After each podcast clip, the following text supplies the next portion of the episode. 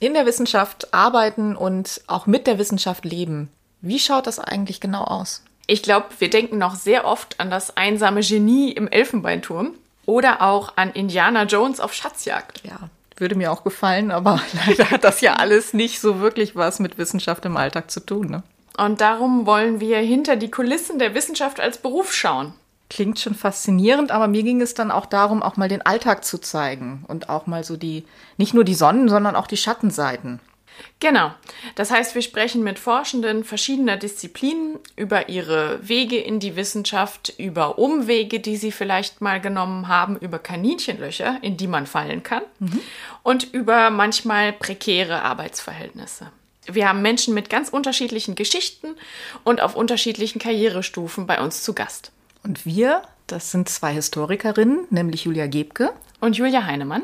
Und wir berichten live aus, aus dem, dem Elfenbeinturm. Elfenbeinturm.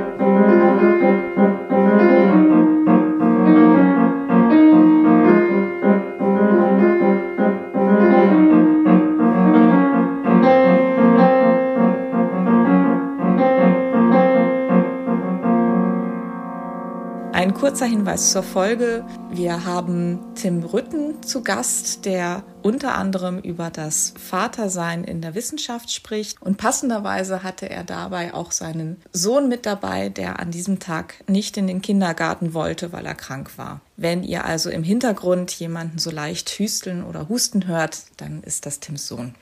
Also wir begrüßen heute bei uns Tim Rütten. Herzlich willkommen und wir sind sehr froh, dass du da bist. Ich freue mich auch, Dankeschön. Und ähm, es ist übrigens der 21.05.2021. Ja, Tim ist Historiker und zurzeit als Fellow am Internationalen Forschungszentrum Kulturwissenschaften. Und er schreibt an seiner Doktorarbeit mit dem schönen Titel von Mägden, Mächten und Moral, Formen und Fiktionen im Dienstmägde-Diskurs äh, von 1500 bis 1810.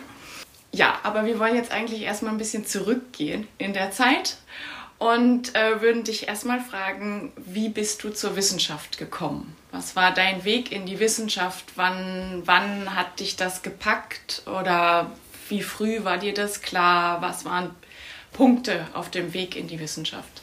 Mm. Also so richtig klar ist es mir, glaube ich, bis jetzt immer noch nicht, ob das der Weg wird, der dann am Ende feststeht. Es läuft gerade alles darauf hin, aber es war eher zufällig.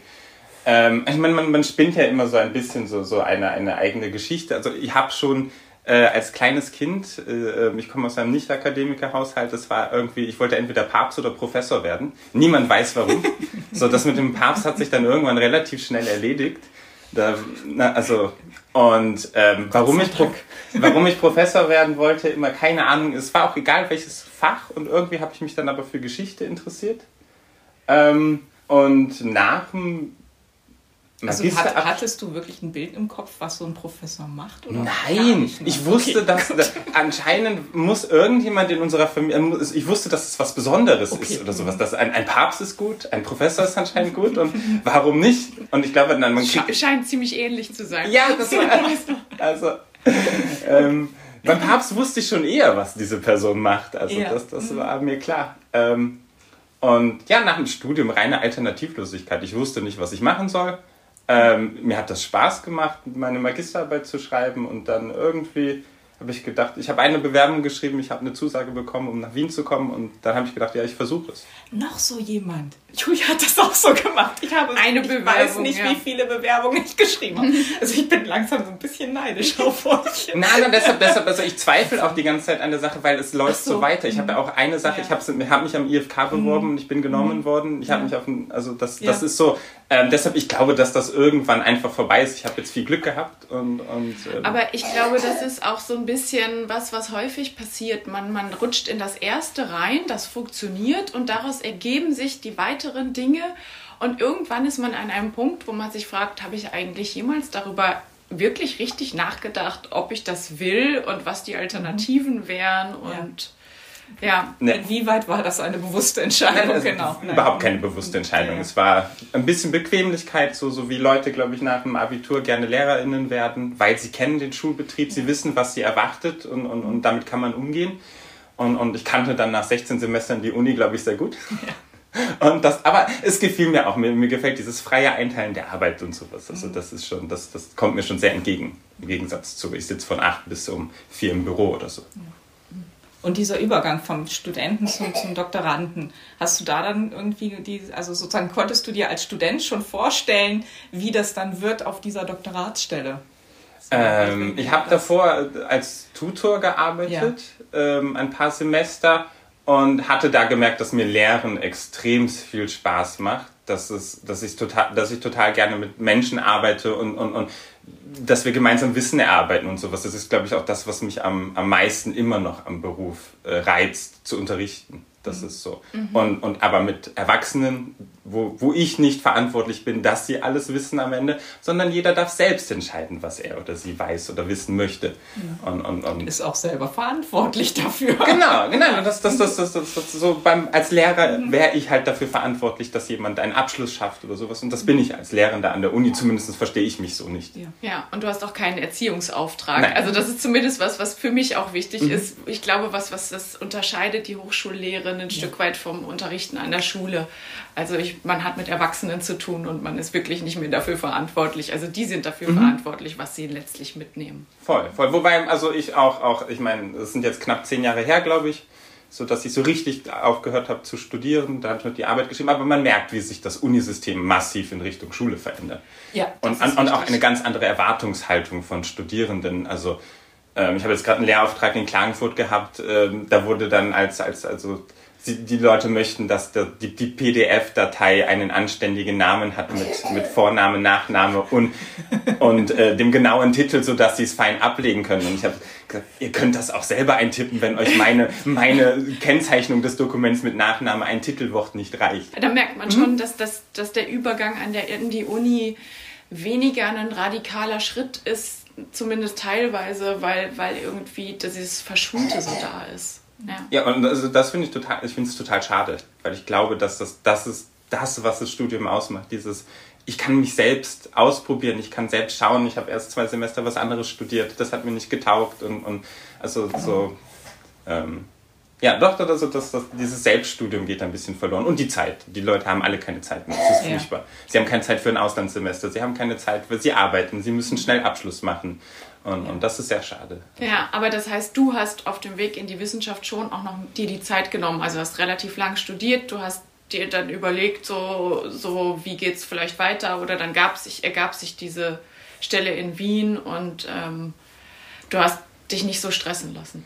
Na, also ähm, also ich habe schon sehr viel Stress von zu Hause bekommen, dass ich doch jetzt bitte endlich äh, mal abschließen möchte oder sollte, weil ähm, bin ja schließlich der Einzige, der jemand studiert hat und dann dauert das auch noch so lange. Was soll das denn? Also da haben wir sehr viele Diskussionen geführt. Ähm, allerdings, da ich auch nebenbei immer gearbeitet habe, war es mir egal. Es war mein eigenes Geld. Ich habe natürlich ein bisschen Unterstützung von meinen Eltern bekommen. Mhm. Aber ähm, ja, ich habe das sehr genossen. Ich habe mal ein Semester lang eine einzige Philosophiehausarbeit geschrieben. Da habe ich das ganze Semester habe ich Sartre gelesen mhm. und, und, und ich habe nie so viel gelernt, glaube ich, wie, wie in diesem Semester über Philosophie, was mir jetzt nicht ganz so liegt. Und einfach, weil ich mir die Zeit nehmen konnte. Ich habe Türkisch gelernt, drei Semester lang, genau. weil es einfach angeboten wurde. Ja, ein, ein Semester Althebräisch und dann mit Hebraikum abgeschlossen. Ach so. Da habe ich mir auch gedacht, so ein Semester mal Althebräisch ja. machen. Ne? Ja, nein, nein. nein. Okay. Genau. Und, und, also das, das hat mich immer fasziniert dass man halt so viele verschiedene Sachen machen kann. Ja. Und, und äh, ja. ja. Und war von Anfang an, also du hattest ja auch drei Studienfächer, war von Anfang an klar Geschichte oder war das auch eher ausprobieren und dann. Mm. Also wann war klar, das muss Geschichte sein? So. Also ich habe mich schon immer für Geschichte interessiert, auch als kleines Kind. Ich weiß nicht warum, niemand interessiert sich bei uns für Geschichte. Also es ist einfach, äh, ich weiß nicht, ich kann mir das, ja. ich habe mich selbst das sehr, sehr viel gefragt. Meine, meine Betreuerin, Disbetreuerin hat mich das auch ab und zu gefragt. Ähm, ähm, aber ich, ich habe keine, keine schlüssige Erklärung, warum mich ausgerechnet Geschichte interessiert. Und ich, aber es war sehr schnell klar, dass ich kein Philosoph bin. Okay. Okay. Und aber was ist das, was dann bei dir das Interesse weckt an einem Thema? Also zum Beispiel, wie, wie gibt es so einen Funken, der überspringt? Ähm, was, was ist es, was interessiert dich? Mm, ich lese gerne und ich arbeite hauptsächlich als Diskursanalytiker. Ähm, Oh, ich war jetzt auch gerade wieder im Archiv und habe einfach gemerkt, das ist nicht meines. Das ist einfach ja. nicht. Also ich lese gerne und mich interessiert, wenn über ein Thema viel gesagt wurde oder wenn die Sachen nicht verstehe, wenn ich nicht verstehe, was da steht und warum ausgerechnet das jetzt ein Problem ist. Das, das, das kriegt meine Aufmerksamkeit und und einfach Themen, die vielleicht nicht ganz so ähm, on vogue sind oder die, die, die sich längere Zeit niemand angeschaut hat. So, so, da denke ich mir dann, ach ja, da könnte man mal wieder hinschauen oder, äh, also ich mache ja Dienstmägde und da gibt es seit 20, 30 Jahren in der frühen Neuzeit nichts mehr im deutschsprachigen Raum und das war dann einfach, okay, das ist was für mich. Mhm. Mhm. Das Unverständnis, das kann ich gut nachvollziehen. Das ist auch, wenn ich was selbst, also seltsam finde oder überhaupt nicht verstehe. Mhm. Das ja. ist auch, da, da will ich dann, da will ich dann hin. Ja, ja nein, nein, nein. Dieses, wo man sich so wundert, warum ist das eigentlich so ganz anders? Ja, und es ist, also mir, mir ja. taugt es, wenn es weit von mir weg ist. Mhm. Also ich habe einfach nichts mit einer Dienstmarkt in der frühen Neuzeit zu tun. Sei es, also, ja. also gar nichts, gar mhm. nichts einfach. Und, und das ist so weit von mir weg und, und, und das, das finde ich spannend. Also. Ja, das geht mir auch so. Ich meine, ich, ich beschäftige mich mit Soldaten, also die finde ich völlig seltsam. Ja. ja. Ja. Und das andere fördert ja auch nicht zwangsläufig Verständnis. Voll, aber das sind ja die zwei Möglichkeiten, glaube ich. Ja, es genau. gibt ja Leute, die sehr, sehr gerne Themen nehmen, die ihnen sehr ja. nahe gehen. Und, ja, genau. also für mich ist das nicht, ich glaube, ich hatte dann keine Distanz zu, zu, zu, dem Phänomen einfach. Und das, das, das, ähm, Wobei ich glaube, bei, bei, all diesen Themen, egal ob man auch, man denkt am Anfang vielleicht, man ist dem da, aber eben man entdeckt dann immer die Distanz, die eh da ist. Das stimmt, ja, voll. Also, ja, also wir interessieren uns auch für dein Thema natürlich und deine Dienstmägde, aber wir interessieren uns auch einfach, wie arbeitest du im Alltag? Das mhm. heißt, hast du irgendwie bestimmte Arbeitsroutinen zum Beispiel, wie du die Dinge angehst und so? Also jetzt gerade auch mit deiner Doktorarbeit, gibt es da irgendetwas, äh, was du fix jetzt etabliert hast? Mhm. Oder ja, wie sieht so dein Arbeitsalltag generell aus? Also ich arbeite sehr, sehr gerne kontinuierlich.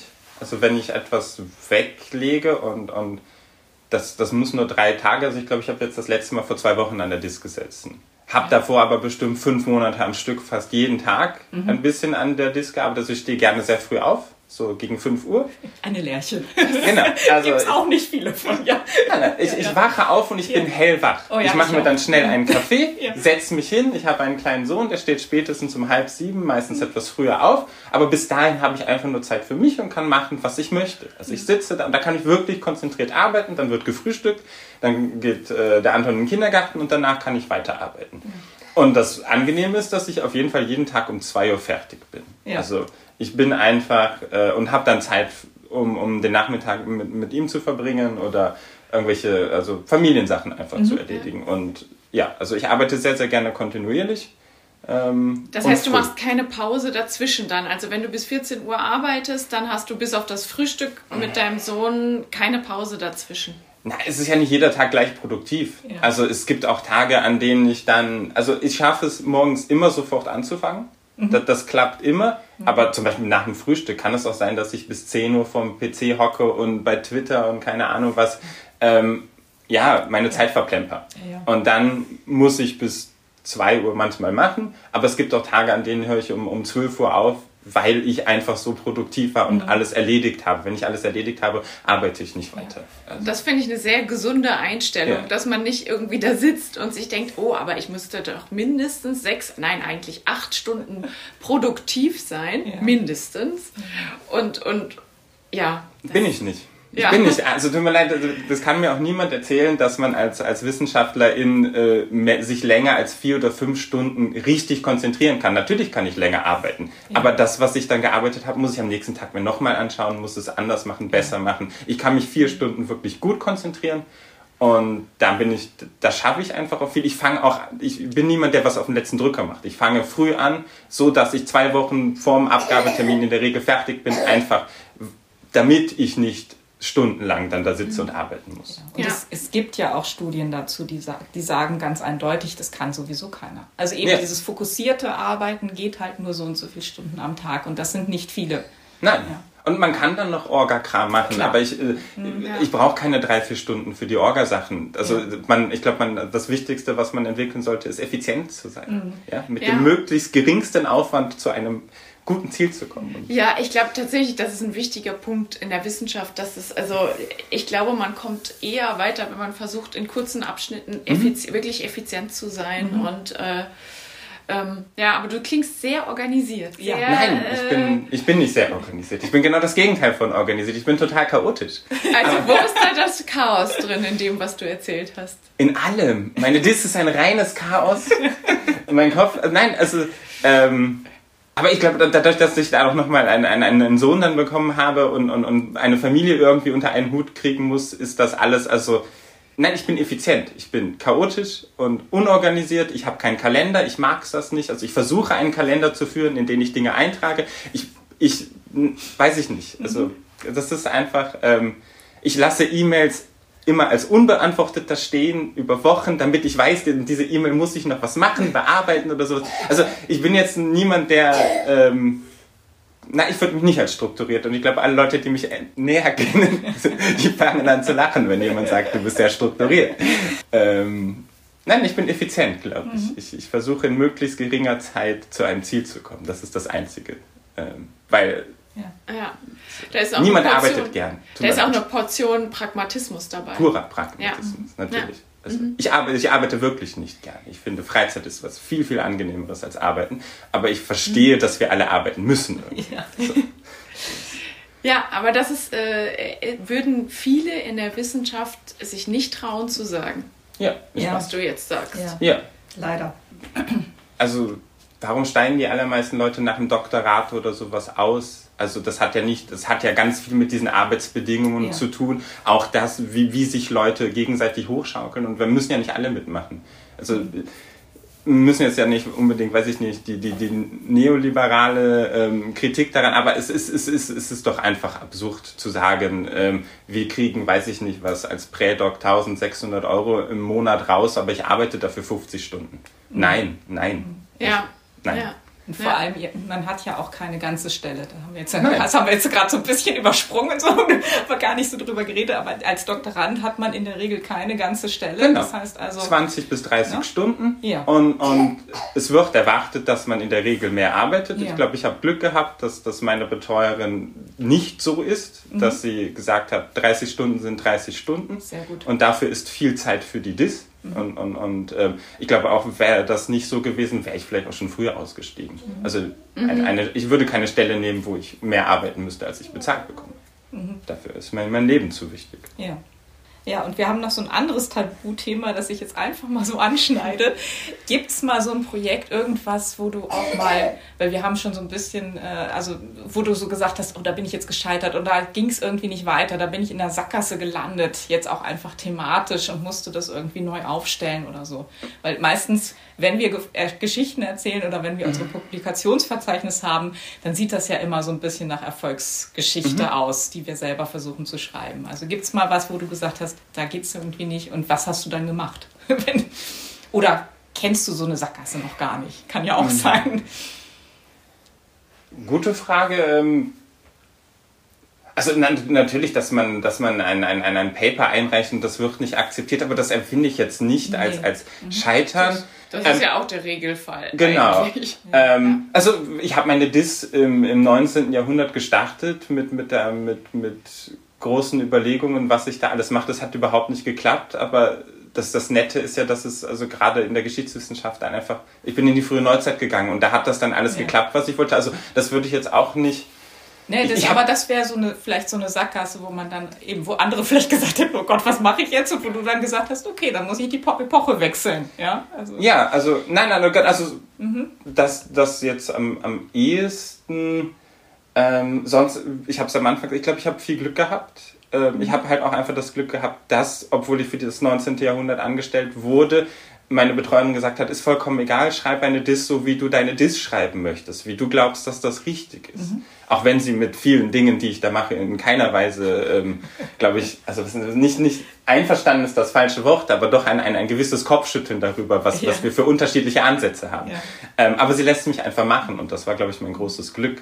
Und das hat dich dann auch nicht irritiert? Also wenn sie dann Kopf schüttelt, dass du dann gesagt hast, oh Gott, muss ich das jetzt anders machen oder so? Na, aber ich bin erwachsen. Gut. Also wenn ich meine, die Diss muss so aussehen und, ja. und, und, und ich freue mich über Ihre Kritik. Ich, ja. ich, glaube, dass auch viele Ihrer Anmerkungen immer also im, im, im besten Wissen und Gewissen geschehen, aber mhm. es ist mein Buch und was soll, was, was, ja, ja ähm, Ich ja. muss da am Ende meinen Namen draufschreiben und dahinter stehen und, und das schaut dann halt einfach so aus, wie es im Moment ausschaut. Und ich glaube, das ist auch wahnsinnig produktiv. Also ich habe letztens nochmal drüber nachgedacht, meine Abschlussprüfung, meine mündliche im Magister. Das war ein Streitgespräch mit meinem Professor, für den ich auch gearbeitet habe. Und der kam da super mit klar. Und ich fand es total schön. Also es war, glaube ich, eine meiner schönsten mündlichen Prüfungen, weil ich ihm permanent Dass widersprochen habe. schön sein können. Ich hatte das Gefühl, das war wesentlich bereichernder für beide Seiten, als wenn man dann einfach sozusagen die, die Ansichten übernimmt oder sowas. Ja. Hm. ja. Aber auch vielleicht zu, zu, zu, zu diesem Scheitern. Ich habe mir jetzt auch nie groß, also vorgenommen, jede Menge Aufsätze zu publizieren oder permanent jetzt dahinter zu sein, dass irgendwo noch mein Name mit draufsteht und sowas, weil es ich die, diese Verwertungslogik irgendwie oder dieses ich muss unbedingt ähm, ähm, weiß ich nicht nach mit dem Doktorat vier oder fünf klasse Aufsätze haben. Das das habe ich mir nie gestellt deshalb bin ich da vielleicht auch einfach nicht so oft gescheitert aber wo du das mit dem äh, mit der mündlichen Prüfung gesagt hast also ja mein, meine Abschlussprüfungen waren ausbaufähig ja aber ich finde auch also dieses Scheitern an sich als Thema ähm, finde ich auch also da wird ja auch zu wenig darüber gesprochen. Zum Beispiel, dass Leute, die aus der Wissenschaft aussteigen, das selbst als Scheitern empfinden oder von anderen als Menschen wahrgenommen werden, die gescheitert sind. Ja. Oder diejenigen, die nie eine Professur bekommen, die sind gescheitert. Mhm. Und, und ich finde das so schade, weil erstens, also gibt es ja vieles außerhalb der Wissenschaft. Also wenn man rausgeht, dann heißt das ja nicht, also sehr viele, sehr gute Leute gehen. Mhm. Und wenn man keine Professur bekommt, ja gut, dann hat man in der Lotterie vielleicht irgendwie das Falsche losgezogen. Also das, das muss überhaupt nichts mit eigenen Fähigkeiten zu tun haben. Und Nein, das würde ich auch gar nicht als, also ich, ich weiß voll, was ihr zwei meint und, und, und dass das ganz viele als Scheitern empfinden und das wird auch, auch so ja, geframed von, von anderen. Aber ist es nicht viel eher so, die haben den Absprung geschafft? Die, ge die haben sich eine anständige Alternative besorgt. Die ja, wussten, ja. was mit ihrem Leben anderes anzufangen. Die meisten bleiben doch irgendwie dabei, ja, man kennt es, mhm. man ist da irgendwo drinnen und mhm. man macht halt weiter. Ja. Also wenn mir jemand eine gute Alternative mit anständiger Bezahlung anbietet, ich bin sofort weg. Siehst du, ja. habe ich in der ersten Folge auch gesagt. Ja, na, wirklich. Ja, das, ja, ja wenn es eine Alternative gäbe, die mir genauso viel Spaß macht, ja. wäre ich raus aus dem Sofort. System. Ja, mhm. ja mit, mit guten Arbeitsbedingungen und so. Ja, klar. Natürlich. Das ist ja, das System ist nicht das, was uns hält. Nein. Ja, nein, nein, und, und, und, und, aber wir sind halt auch nicht die, die das System ändern, sondern das, das, System könnten die ändern, die seit 20 Jahren auf ihrer Professur sitzen. Mhm. Ja, oder die in der Uni-Hierarchie hochsteigen. Genau. Und, und, und ähm, aber ja, es wird immer so ein bisschen so getan. Ich finde auch diesen Begriff Nachwuchs furchtbar. Also wir sind zwischen, ja. weiß ich nicht, zwischen 30 und 45. Ich bin mhm. kein Nachwuchs mehr, ich habe Nachwuchs. Ähm, ja. und, und, wir sollen etwas an der Situation ändern, obwohl da Leute sind, die durch ein ganz anderes System auch gegangen sind, ja. die oftmals viel Zeit hatten, die oftmals noch nicht während des Studiums arbeiten mussten, weil sie aus, aus besseren Verhältnissen oder was kommen. Mhm. Ja, ich glaube auch äh, gerade diejenigen, die schon sehr lange dabei sind, die können sich gar nicht vorstellen, was das bedeutet, diese Anforderungen an ständige Leistung, ständig äh, mhm. publizieren, ständig irgendwie produktiv sein, ständig irgendwelche Stipendien einwerben und so weiter. Und ähm, das, das, ja. Es ist ja auch absurd. Die allermeisten von uns sind ein Jahr bis halbes Jahr bevor die Stelle vorbei ist und manchmal sind sie nur ein Jahr lang auf der Suche nach einer neuen Stelle. Ja. Also 50 Prozent der Zeit von einem Einjahresstipendium geht ja fast darauf, sich ein neues Stipendium zu besorgen. Mhm. Ja, also, ja. Da habe ich auch, als ich ähm, so kurz vor oder so das letzte halbe Jahr vor Ende der Doktorarbeit, hat man mir auch schon so suggeriert, du müsstest eigentlich überlegen, was das nächste Thema wird. Du müsstest schon mal anfangen, mhm. da ein Konzept auszuarbeiten, damit du dich dann direkt jetzt schon mal bewerben kannst. Mhm. Ich habe dann irgendwann für mich entschieden, ich bin dazu gar nicht fähig. Ich kann doch nicht, also das ist Hochleistungssport, eine Doktorarbeit ja. fertig zu machen. Ich habe überhaupt keine Ressourcen, um mir nebenbei ein super neues Projekt auszudenken. Und ja. Und das finde ich auch, also ist ja auch absurd irgendwie. Ja. Äh. ja. Also, und, und, und das, aber das wird ja auch nicht mit gefördert. Also du bist ja in der Regel nicht finanziert für die Entwicklung von neuen Projekten. Nein. Du, du musst dann, dann im Grunde das irgendwie äh, in der Arbeitslosigkeit machen oder du hast Glück und hast vielleicht irgendwie eine zündende Idee, die dann funktioniert. Aber ähm, eigentlich ist es grundsätzlich nicht finanziert. Ja, ja, ja. Das stimmt, das war bei mir auch. Also mir wurde auch gesagt, so jetzt schau mal, jetzt bist du sozusagen am, am Endspurt, jetzt schau mal, dass du schon dir überlegst und vielleicht sogar schon schaffst, einen Forschungsantrag oder so schon mal in, in, in Grundzügen zu mhm. schreiben. Und ich habe auch, ich habe immerhin dann eine Idee für ein Thema gehabt, aber ich habe gedacht, so alles darüber hinaus ist jetzt gar nicht möglich. Ne? Also jetzt irgendwie schon anzufangen, sich mit einem anderen Thema so intensiv zu beschäftigen, wenn man das erste große für sich abschließt, ja. was ja auch nochmal eine Hürde ist, ja, das geht eigentlich nicht. Ja. Und beim mhm. Postdoc war es jetzt ja auch so, eben sechs Jahresstelle und aber nach, nach Jahr vier, also zwei Jahre bevor die Stelle auslief, habe ich schon angefangen zu schauen. Mhm. Ja, also das, ja, ja. wird auch immer, es werden immer längere Zeiträume, in denen mhm. man immer schon wieder weiterschaut, weil ja der Flaschenhals auch immer enger wird. Total, aber also man, also ist, ich finde das dann immer so mhm. spannend, dann auch so zu mitbekommen, wer das anders macht. Ja. Und es gibt ja auch Leute, die anscheinend quasi mit dem fertigen Projekt auf die Postdoc-Stelle schon kommen. Ja. Und, aber fragt man dann, wo kommt der her? Dann ist der Papa Professor, die Mama mhm. ist keine Ahnung was, mhm. ähm, hat promoviert und, und die Leute kennen sich halt total gut im System aus. Die waren mhm. davor in Cambridge, die waren in Oxford, die haben halt einfach gewusst, was sie machen. Ich habe nie gewusst, was ich ja. da tue. Ich habe, weiß ich nicht, ich habe erst mal vier Semester äh, damals in Köln an der Uni bin ich rumgelaufen und habe gefragt, was ist das für eine Welt? Was ist hier los? Das ist alles total schräg. Äh, ich weiß nur, dass ich dann irgendwann mal meine erste Vorlesungsmitschrift jemandem mitgegeben habe und die dann einfach nur vollkommen entsetzt einen Tag später zurückbekommen hat. Damit kannst du nichts anfangen. Also, ah, okay. Ich habe halt mitgeschrieben. Was, ich weiß nicht. Ja, das haben wir auch schon in einem Gespräch miteinander angesprochen, weil es bei mir eben, und das finde ich, also das wird ja viel zu wenig reflektiert, diese Frage, aus welchen Familien oder aus welchen sozialen Hintergründen mhm. kommen die Leute an die Unis. Und, und bei mir war das eben dieses mit dem klassischen aus dem Akademikerhaushalt kommen und ich komme an die Uni und ich fühle mich wie so ein Fisch im Wasser, weil, mhm. weil die alle so reden, wie ich das halt irgendwie von zu Hause kenne. Und, und das, das erleichtert dir so vieles, mhm. so enorm. Und, und wenn man das nicht hat, dann braucht ja. man ja Ewigkeiten, um erstmal zu verstehen, was die Uni, was ja eigentlich ja. ein also völlig seltsames Universum ist, wie die Uni funktioniert. Ja, und ich merke jetzt so langsam, ich bin halt irgendwo dazwischen. Ne? Mhm. Also eben auch jetzt, es gibt bei uns niemanden mit Studienabschluss. also Studium ja. war nicht so, eigentlich jetzt auch nicht so vorgezeichnet. Ähm, aber andererseits sind äh, sozusagen, es war schon denkbar, also es war mhm. schon möglich, das zu machen, das Studium. Und ich glaube, ich merke langsam, Bochum war echt eine gute Wahl als, als Universität. Also das er, am ersten Tag zur Einführung wurde gesagt, wir sind hier die Uni der Arbeiterkinder, Sehr hat der Rektor ja. halt erstmal propagiert. Und ich dachte, Arbeiterkinder gibt's noch? Also das war so mein erster Gedanke, ja.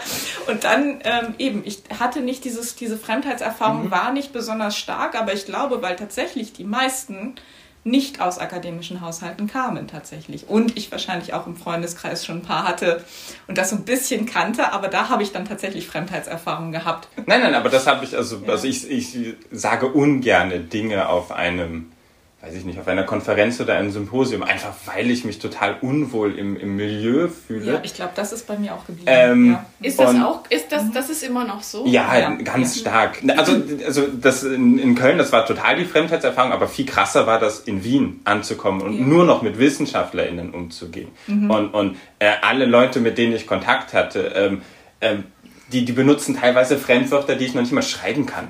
Also mhm. so im, im. Sprachgebrauch und das ist vollkommen selbstverständlich und jeder und jede weiß, was jetzt gerade gemeint ist und ich müsste halt nachschlagen oder sowas. Also, mhm.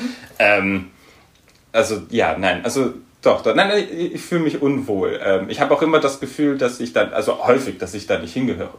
Mhm. Bei dem, dass ich einfach, dass ich nicht dazu passe, wie die, ich bin nicht so wie die anderen.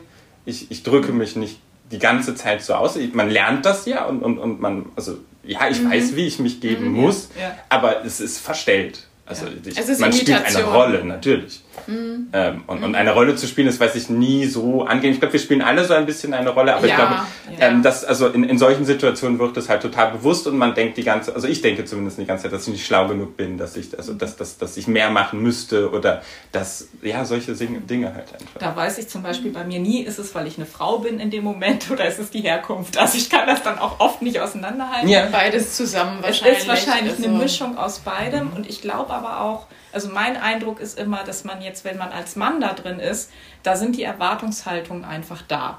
Also wenn ich als Frau da reinkomme, es gibt ja, es gibt ein paar Professorinnen, aber es ist immer noch nicht so fix etabliert. Bei Männern weiß man genau sozusagen, wie ist der Habitus eines Professors. Mhm. Ne? Und das ist männlich belegt. Das heißt, ich das glaube, stimmt, es ist ja. für Männer schwieriger fast noch, weil, weil die sozusagen mit diesem kompletten ich, ich weiß von Anfang an, diese Erwartungshaltung kann ich nicht erfüllen. Die kann ich zur Seite schieben. Aber ich glaube, sozusagen als Mann ist man da und muss sich dann trotzdem immer sozusagen im Hintergrund dieses, so müsste ich mich verhalten oder so müsste ich mich bewegen oder, oder ist das, spielt das gar keine Rolle? Also ich, ich stelle mir das immer so vor, dass man immer diesen Habitus reflektiert bekommt und denkt, kann ich so sein?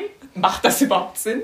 Gut, ich bin jetzt also ja, oder ist ja ein ganz so? klein bisschen um, an, umgedreht, weil ich ja. in einem Feld bin, wo hauptsächlich Frauen Stimmt, Professuren haben. Man muss dazu genau sagen, das. Tim ist in der Geschlechtergeschichte, ja. ähm, wo Noch nach wie vor deutlich mehr Frauen mhm. ähm, in dem Themenbereich unterwegs sind. Aber äh, also auch bei den Menschen, die es dann tatsächlich, die dann tatsächlich eine Professur haben oder die, die lange dabei sind, ich glaube, da gleichen sich die Geschlechter extremst an. Also mhm. die, die meisten Frauen, die ich da kennengelernt habe, können sich so geben wie ein männlicher ja. Professor. Das macht gar nicht mehr so großen Unterschied. Mhm.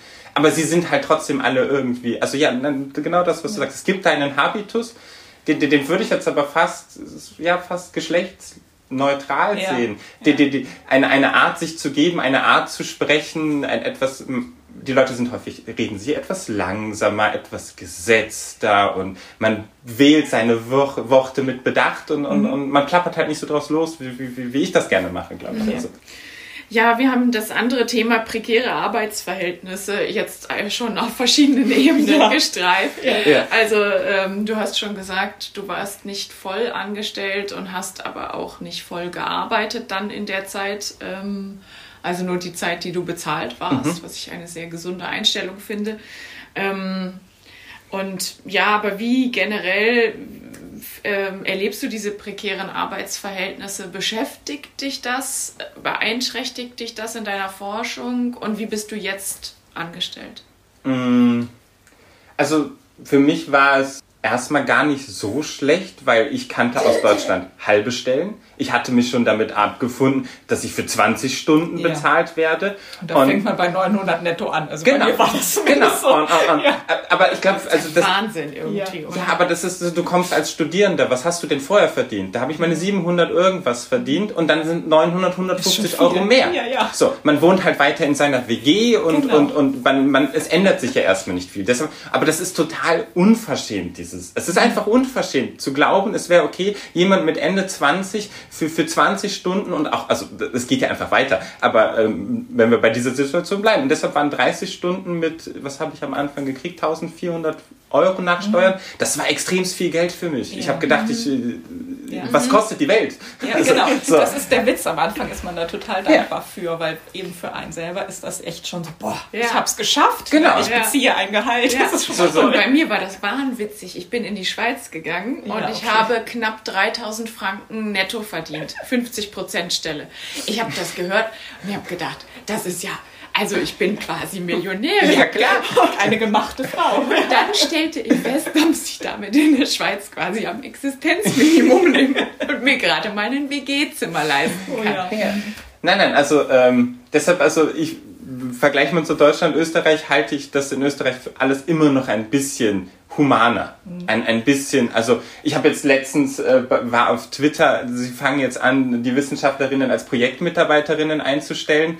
Ähm, weil sie so nochmal unter Tarif bezahlen können. Oh. Und, und, und da geniert sich niemand, diese Stellen auszuschreiben. Das sind ja auch Leute, die an einem, also die irgendwo arbeiten, die meinen, jemanden so beschäftigen zu können. Ja, ja das ähm. frage ich mich auch eigentlich. Also schämt man sich nicht, wenn man irgendwie eine Jahresstelle mit für unter 1000 ja. Euro ausschreibt. Also schämt man sich nicht. Die Person die sollte so promoviert sein, mhm. ein Ex ja. Expertin, ich weiß nicht mehr, es war irgendein Schriftsteller, irgendeine Korrespondenz sollte aufgearbeitet werden, 12.000 Euro im Jahr. Mhm. Mhm. Ja? Mhm. Für ein Jahr, ähm, jeden Monat ein Tausender. Ja. Ähm, ja.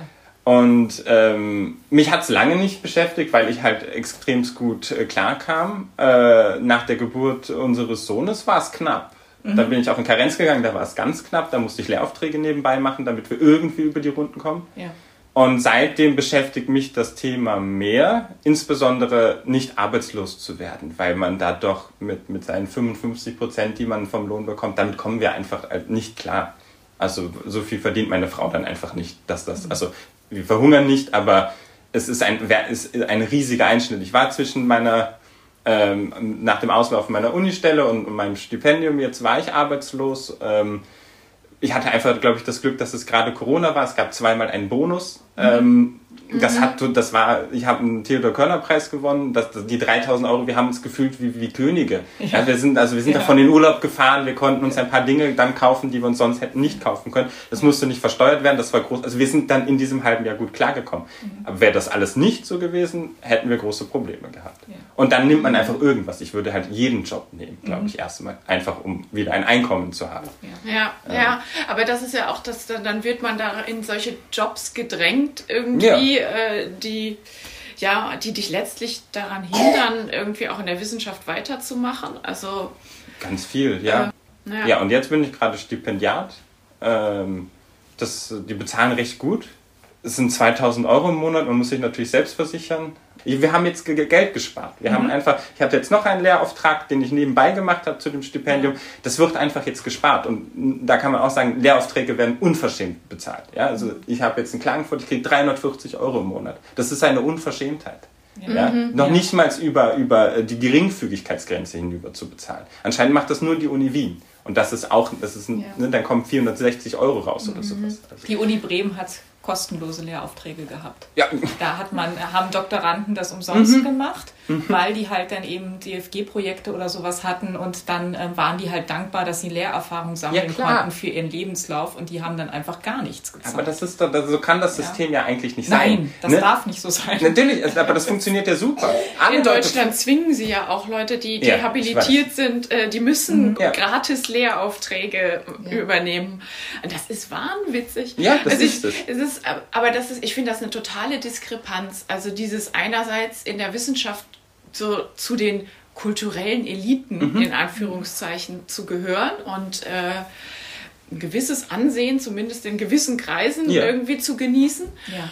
Und, und ähm, die Leute gehen dann automatisch davon aus, dass man auch dementsprechend bezahlt wird. Und mhm. das ist einfach nicht so. Es ist mhm. wahnsinnig prekär. Also ja, und das teilweise bis man 50 ist. Ja. Also die, wir sind ja dann ja alt, wenn ich 50 bin, ist mein ist der Anton 20. Der mhm. ist erwachsen. Ja. Und, und, und irgendwo da könnte man eventuell Glück haben, dass man endlich eine absolut entfristete Stelle, was auch immer diese entfristete Stelle dann ist, bekommt. Ja. ja. Also, ja. Und es ist, ja, das lebt rein davon, dass wir alles total die Idealistinnen sind. Dass mhm. wir uns gerne, weil wir unsere, für unsere Themen brennen, weil uns das interessiert, uns ausbeuten lassen. Wir lassen uns einfach von, von ja. vorne bis hinten ausbeuten. Ja, und es gibt zu viel Konkurrenz. Ja. Es ist ja letztlich auch ein Marktmechanismus, der da passiert. Ja, also ähm, ähm, wenn die auf diese prekären Stellen sich immer noch 50 Leute Natürlich. bewerben, dann gibt es keinen Bedarf, das Überhaupt zu ändern. Ja, es werden ja permanent irgendwelche Doktoratsstellen aus dem Boden gestampft, anstatt dass mhm. man ein paar Postdoc-Stellen schafft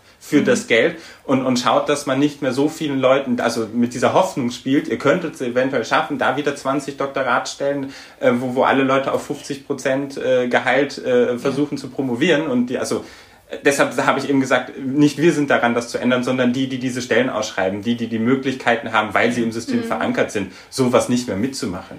Das stimmt, aber das Frustrierende ist ja, dass wir nur die Wahl haben, diese Stellen anzunehmen. Ja, natürlich. Beziehungsweise äh, wir haben die Wahl zu sagen, die ganz prekäre nehme ich vielleicht nicht, aber nicht jeder hat diese mhm. Wahl. Ähm, oder zu sagen, ich suche mir was anderes. Mehr Handlungsmöglichkeiten haben wir ja eigentlich nicht. Und, und wir exponieren uns ja auch sehr, wenn wir das offen kritisieren. Ja, es sollte möglich sein, gerade äh, bei unserem Kontext, kritische ja. Wissenschaften, sollte es auch möglich sein, die Wissenschaft zu kritisieren. Also, ja. Aber ja, ja nein, ihr, ihr habt vollkommen recht. Wir haben noch was zu Arbeit und Freizeit. Du hast schon ein bisschen darüber erzählt und deswegen, ich habe gedacht, so, man könnte bei dir eigentlich mal so stärker auch Richtung, du bist ja auch in Karenz gegangen und du hast das gemacht. Wie, wie Wir war müssen das? kurz erklären, was mhm. Karenz ist für Nicht-Österreicherinnen. Also ähm, äh, Karenz ist sowas wie Elternzeit, also finanzierte, in der Regel finanzierte Auszeit äh, zur mhm. Kinderbetreuung. Genau. genau, es gibt zwei Modelle. Es gibt entweder 16.000 Euro, die kann man ein, zwei oder drei Jahre, also es bleiben 16.000 Euro ja, und das wird dann aufgeteilt. Mhm. Genau. Oder man kann gehaltsabhängig nehmen, dann kriegt man, glaube ich, 80 Prozent des letzten Gehalts. Mhm. Und das kriegt man aber maximal zwölf Monate. Ja. Genau, das sind die zwei Modelle. Und, mhm. und ich bin zwei Jahre mit diesen 16.000 und habe nebenbei ähm, jeweils mit Kolleginnen, die netterweise ähm, äh, mit mir einen Antrag gemacht haben, Lehraufträge nebenbei gemacht. Mhm. Und wie, wie hat das sozusagen dieses äh, Familie, Freizeit muss einen Stellenwert haben und bekommt dann auch einen größeren Stellenwert? Wie hat sich das sozusagen auf deine Arbeit ausgewirkt? Das ist total. Wie, wie, wie versuchst ja. du das sozusagen miteinander in Einklang zu bringen, die beiden Bereiche. Nein, das, das, ist total lustig. Dass, ja. also ich glaube, dass das tatsächlich am Geschlecht hängt, aber alle haben von mir erwartet, es war selbstverständlich, dass ich weiterarbeite. Von, okay. Ich, mhm. ich, habe niemanden getroffen, der, der, der, der, also niemand hat, hätte Verständnis dafür gehabt, dass ich mich ausschließlich um meinen Sohn kümmere. Aha. Ich habe dann halt in meiner Freizeit, teilweise auch schon dann um 4 Uhr morgens, ja. Ähm, ich meine, wenn er sehr klein ist, in jeder Zeit, wo er geschlafen hat, habe ich gearbeitet, mhm. weil ich, ich habe ihn mit in den Unterricht genommen, ich ja. habe mit ihm unterrichtet über mehrere Semester in, in, in verschiedensten Kursen. Ich habe, ähm, genau, und ja, also nein, es war das, die anstrengendsten zwei Jahre meines Lebens. Also es war großartig, ich würde jederzeit wieder in Karenz gehen, aber ich glaube, ich würde mich, wenn ich dann tatsächlich das Doktorat habe, nicht nochmal so stressen, dass ich, und, und ich würde von Anfang an sagen, ich habe einen Aufsatz geschrieben, ich habe ein Sammelband mit rausgegeben, es war, es war eine Katastrophe. Ja. Also, und, und trotzdem war irgendwie nie Geld da, weil es äh, nicht ja. gereicht hat. Ähm, meine Partnerin ist da gerade erst in, in den Beruf eingestiegen und, und, und ähm, ja, wir haben uns hoch verschuldet teilweise und, und es war, also, es gab, sowas wie Freizeit gab es gar nicht mehr. Nee, ne? Mhm. Nein. Mhm. Und, ähm, nein, nein, aber also, genau, also da, da, da würde ich vorher klare Grenzen, glaube ich, ziehen. Und, ähm, ja, ich kenne halt niemanden, der, also ich, das waren 20 Monate, mhm. war ich in Karenz. Ich kenne niemanden, keinen anderen Mann, der 20 Monate so in Karenz gegangen ja. ist, einfach um, um Erfahrungen auszutauschen, ob von denen auch erwartet. Wirklich von jedem wurde erwartet, dass ich arbeite. Also ich Eigentlich, dass meine Dis fertig ist ja. nach der Zeit. Ich, ich habe gehört, warum ist deine Dis nicht fertig? Ich gesagt, Leute, ich habe ein kleines Kind, ja. das ich morgens bis abends beschäftigen muss. So, ja. Ich hätte welche gekannt, aber die sind alle schon älter. Also einmal war es 1980. Ja. Das ist jetzt eine ganz andere Zeit. Die hätten dir da wahrscheinlich auch nicht weiterhelfen können. Und dann, glaube ich, in den 90ern eher. Also eben, das passt yeah. dann nicht. Ne? Aber es sind wirklich nicht viele. Ja. Also so ein paar Monate, sowas mhm. auch, auch Dass man falls das jemand so hört, macht Jahre es, geht, Leute, ja. macht es. Das ist großartig. Das war, das war die, eine ganz, ganz tolle Erfahrung. Mhm. Ich hatte halt nur ein ein bisschen weniger Stress jetzt. Also, ich glaube, ich habe einige graue Haare bekommen. In dem, na wirklich, ich habe so ein paar Nester da hinten am Kopf. Ja. Ähm, und die hatte ich vorher nicht. Ja. ja. aber würdest du sagen, dass Familie haben ein Nachteil ist in der Wissenschaft? Ja, natürlich. Es ist ein familienunfreundlicher Beruf. Also abends sind Vorträge. Ich habe in der Karenz und auch danach, ich habe ganz lange jeden Tag auch am Wochenende gearbeitet. Also ich habe dann immer nur wenig gearbeitet, so, so vier, fünf Stunden am Tag, eher vier, aber dafür jeden Tag, damit ich irgendwie auf diese 30 Stunden oder sowas komme. Es ist doch kein Wunder, dass fast niemand, äh, oder früh vor allem Kinder, ich war 30, also ja. es ist, wundert mich nicht. Ähm, es wird erwartet, dass wir mehrmals ins Ausland gehen. Mhm. Ja, das geht jetzt gerade, der Anton ist im Kindergarten. Mhm. Und ist auch heute bei uns zu Gast. ja, den haben, weil heute genau. Kindergarten schlecht, dann nimmt man halt sein Kind mit. Ja. So, und und, und ähm, jetzt, äh, jetzt auch das, das letzte Jahr, ich weiß nicht wie viele Wochen ja, er zu Hause war, weil der mhm. Kindergarten zu Klar. war, weil er Schnupfen hatte und man ihn dann nicht bringen möchte, ähm, um niemanden zu gefährden. Ähm, ja, meine Dis ist trotzdem ist nicht fertig, einfach weil ich ein Kind habe. Ja. Da habe ich ganz viel Zeit jetzt verloren. Aber ähm, warum hätte das jetzt meine Frau machen sollen? Das ist doch total absurd. Also. Mhm. Nur, also. ja. Ja, aber ich finde es auch, also es werden einfach ja nicht, also man weiß das ja seit Jahrzehnten eigentlich, ja. dass das ein Problem ist und es basiert ja, würde ich sagen, auch noch auf dem alten Modell. Der Mann wird Professor, mhm. die Frau bekommt die Kinder, kümmert mhm. sich um die ja. Kinder, kann auch geht mit ins Ausland, weil sie keine eigene Karriere verfolgt genau. und, und da, da hat das also auf diesem Modell basiert das, was wir heute noch leben. Ja. Nur, dass es einfach nicht mehr in der Form lebbar ist. Ja, es gibt ja auch meistens ein ganz einfaches Argument. Schaue ich bei meinen engsten Freunden, da verdienen die Männer immer ja. etwas mehr. Ja. Und dann, äh, ja, ich hatte aber auch, ich finde das Argument nicht zulässig. Ich habe auch mehr verdient. Ich habe mhm. weitaus mehr verdient. Aber ich, wenn wir etwas ändern wollen an, an sowas wie Geschlechterverhältnissen, dann glaube ich, führt kein Weg daran vorbei, dass wir selbst auch etwas machen. Ich kann nicht immer nur im Unterricht predigen, Leute, schaut's an, äh, euch an, ähm, so und so funktioniert das nicht, wenn ich das nicht selbst auch mache. Ja. Deshalb, also es war für mich klar, dass ich in Karenz gehe und das irgendwie. Und ich glaube, es. Aber damit bist du immer noch eher eine Ausnahme. Ja. Ja, ja, klar. Mhm. Ähm, es voll. tut sich was, aber es, es, geht extrem langsam. Also eigentlich viel Genau, es geht extrem langsam und es gibt immer noch, also es ist ja wirklich kein Zufall, die Groß, der Großteil der Frauen, vor allem in der Wissenschaft, äh, hat keine Kinder. Ja. Nein, nein. Ja, und das, aber das ist doch erschreckend, oder? Ja. Also, das ist irgendwie... Und, und ich, ich kann das vollkommen nachvollziehen. Es ist total die Karrierebremse. Es mhm. ist, und, und ich glaube, dass es halt also für eine Frau noch, noch viel schlimmer ist. Dann, dann kann man so im Geheimen, die nimmt das nicht ernst oder was auch immer mhm. man sich da, also was mhm. man sich da ja. denkt. Ja. Ja, ähm. ja, und dann eben das, was du angesprochen hast, diese Vorträge am Abend. Was ich übrigens auch überhaupt nicht. Also von mir aus könnten Vorträge wirklich lieber morgens um acht sein ja, als, äh, ja. als abends um acht. Mhm. Ähm, also für mich ist das äh, sehr anstrengend, aber äh, ich, ich kann's. Also ich kann's, ja. ich kann's noch, ich kann diesen Anforderungen noch entsprechen. Und zu den Anforderungen gehört ja zum Beispiel dann auch oft, dass man danach vielleicht dann noch was essen geht mit den Kollegen ja, und Kolleginnen genau. und so. Und wenn man Familie hat, dann, dann ist das ja einfach nicht in der Form möglich und vielleicht, also man will's ja vielleicht auch nicht mehr. Also man will ja auch Zeit mit seiner Familie verbringen. Ja, man ist auch einfach körperlich fertig. Mhm. Wenn, wenn, wenn, wenn das Kind, weiß ich nicht, drei, vier Wochen hintereinander um 5 Uhr aufsteht, dann sitzt du nicht abends bis 9 Uhr da und denkst dir, boah, super, da kommt jetzt der nächste, also da, da ist ja. jetzt noch dieses und ich möchte da jetzt mitdiskutieren oder sowas. Nein, ich möchte einfach in mein Bett. Ja. Ich möchte in mein Bett, weil ich am nächsten Morgen wieder 100 Dinge machen muss. Mhm.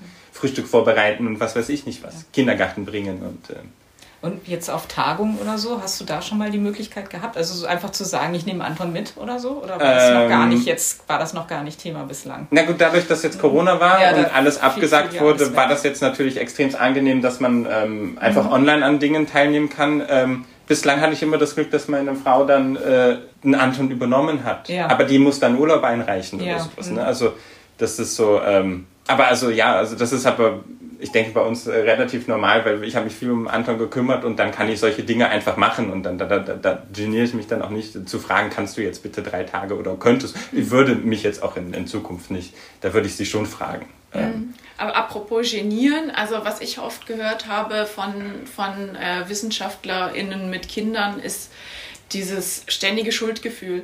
Also Schuldgefühl der Familie gegenüber, aber auch Schuldgefühl den Kolleginnen und Kollegen gegenüber, mhm. weil man nie genügt, weil man mhm. immer, sein, ja. weil man so total zerrissen ist und nirgendwo 100% dabei sein kann. Mhm. Kennst du das? Ja, klar. Mhm. Ich glaube, da muss man dann einfach so wie man vorher oder an anderen Stellen auch mehr gearbeitet hat und man hat, gerade wenn man in Projekten arbeitet, es gibt immer den einen oder die anderen, die halt ausnutzt, dass mehrere Leute arbeiten. Aber ich bin bei solchen Sachen dann einfach offensiv damit umgegangen. Leute, ich kann gerade nicht. Ich habe ein kleines Kind. Ja. Ich mache das, was nötig ist ja. und was, was möglich ist. Teilt mir eine, eine Aufgabe zu, die erledige ich. Da kann ich euch sagen, das schaffe ich oder nicht. Aber bitte erwartet jetzt nicht, dass ich dann in meiner Freizeit hundertmal irgendwelche ähm, extra Dinge mache oder mhm. so. Es geht einfach nicht. Also, ich muss mich ja jetzt nicht kaputt machen für den Job. Und dann kommen wir schon zu unserer letzten Frage warum machst du das Ganze immer noch? Sehr was gute Frage. Sehr gute Frage. Ja, das, was ich eben gesagt habe. Ich mhm. glaube, ich bin da totaler Idealist. Mhm. Ich habe Spaß an Wissenschaft. Ich finde Wissenschaft ja. großartig. Ich kann mich mit jedem Thema, das ich interessant finde, in, beschäftigen. Ja. Ich entscheide selbst, was ich Freiheit. mache, mhm. ähm, wie ich das mache, äh, wann ich das mache in mhm. vielen Fällen. Ja? Mhm. Also es ist ganz viel Freiheit. Und, und dafür nimmt man auch die Gehaltseinbußungen in Kauf. Also ja. ich, ich komme mein Leben lang mit, mit, mit einer etwas wenigeren Bezahlung zurecht, ja. wenn ich dafür mir Themen suchen kann, die mich interessieren mhm. und, und wo ich ähm, ja, mein, mein Herzblut reinstecken kann. Auch wenn es total bescheuert klingt, auch gerade nach dem, was wir alles gerade erzählt haben. ja, ich, das würde, denkt man sich jedes Natürlich, Mal, ja. ja ich mache es Aber gerne. das ist ja die Diskrepanz. Ja, natürlich. Das ist ja das Verrückte dabei. Ja, ja, ja, es ist, ja, es ist dass total. die Arbeit an sich halt doch wahnsinnig Spaß macht. Ja, nein, nein, es ist. Und einen nicht loslässt. Über, nein, das ist doch totaler Luxus, sich über mehrere Jahre einem Problem zu widmen. Ja. Ich kann mehrere Jahre über ein, ein, ein Thema nachdenken, ich kann das hin und her wenden, hoch und runter ja, nachdenken macht Spaß. Das. Und jetzt diesmal mit dem Plädoyer fürs Grübeln wollen wir an dieser Stelle enden und uns ganz, ganz herzlich bei Tim Rütten bedanken. Ja, ähm, ganz vielen Dank. Ja. Nichts zu denken.